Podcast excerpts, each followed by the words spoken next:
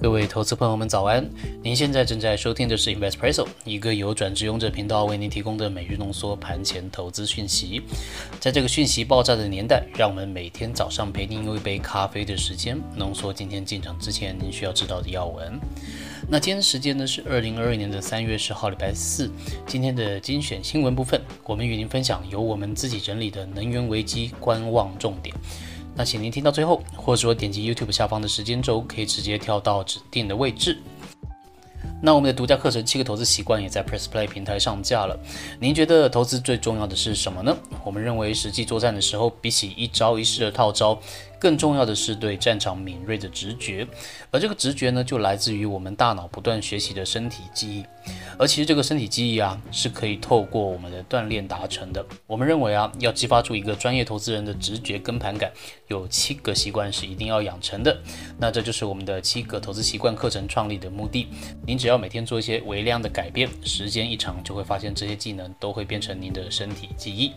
那欢迎您到 Press Play 平台上面搜寻七个投资习惯，让我们一起在投资的时间里面不断进步吧。好的，那先跟您报告一下台股的行情。昨天呢，台股应该是一个反弹的行情，在雅股当中表现也都是比较不错的。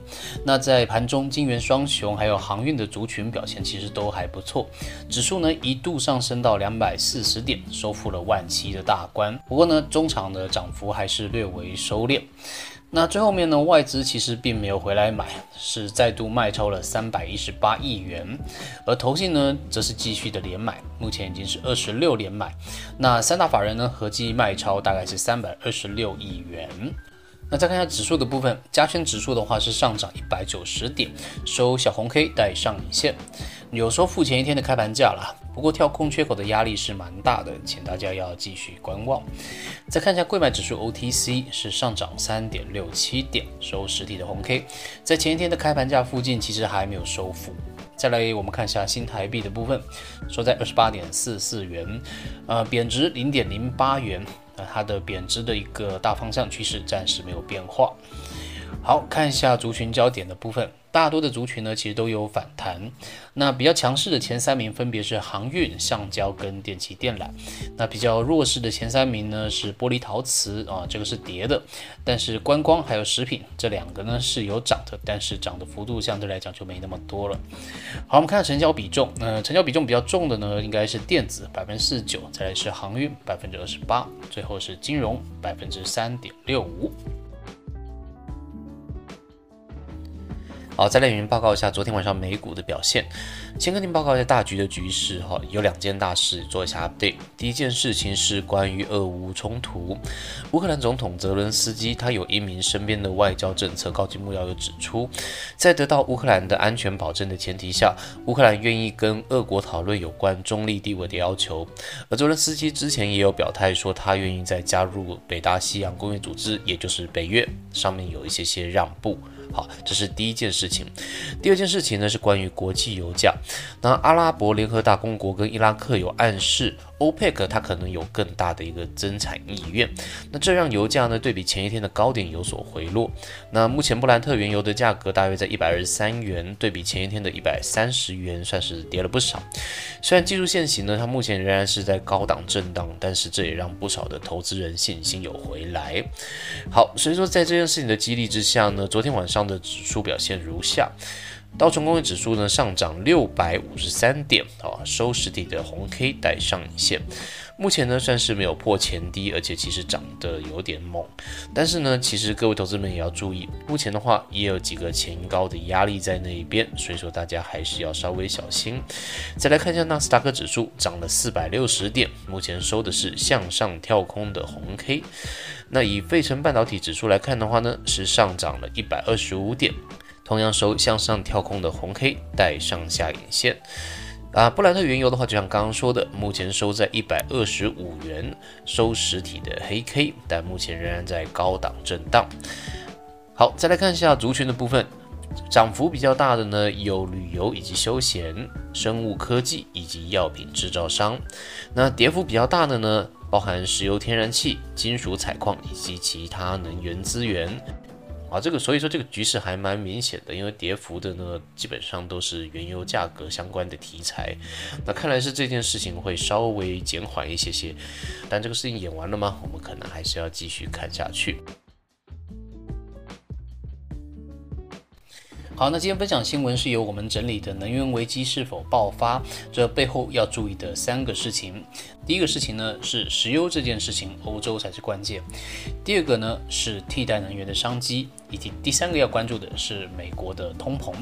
好，先跟您报告一下，第一个要关注的就是进俄国的石油，欧洲才是关键。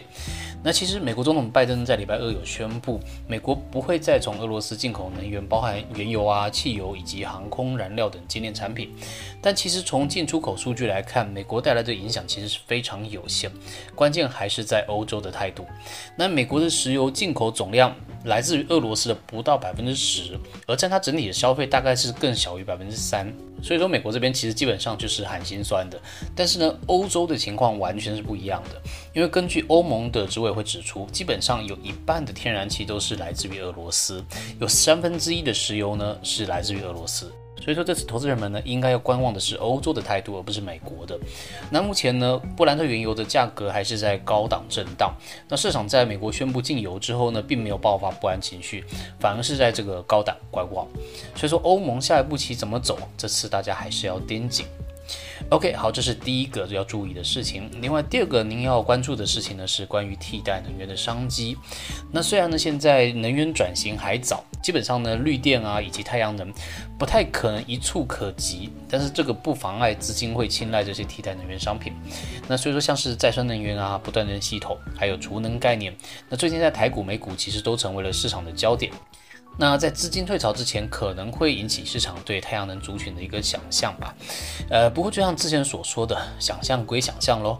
那能源的转型都还是要花时间的，没有基本面的公司啊，在资金潮水退之后，那可能就会非常尴尬了。好，第三个要注意的东西是美国的通膨数据。那虽然美国宣布它不进口俄罗斯的石油，但是像我们之前说的，其实它手上还有自产的页岩油可以运用。不过呢，通膨毕竟还是现阶段对美国来讲比较重要的问题。美国的所有动向很大程度会取决于这个事件。那这边呢，就要请投资人们关注两个时间啊，因为这两个时间对台股跟美股都是非常重要的。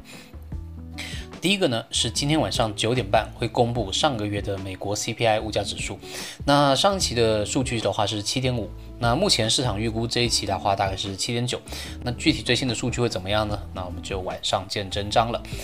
再来第二个时间点，大家要注意的呢是下礼拜三。因为为什么呢？这会是联准会在三月确定要升息的日子，具体升多少，对市场的影响是什么样，我们马上就会知道了。那下周三呢，同时也是台指期结算，所以说这会对台股、美股都是非常关键的一刻。好的，那以上是我们今天与您分享的盘前要闻内容呢，都是引用整理公开的资讯还有新闻，我们不做任何的买卖进出的依据。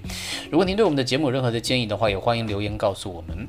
好，最后再次祝您今天操作顺利，有个美好的一天。我们明天见，拜拜。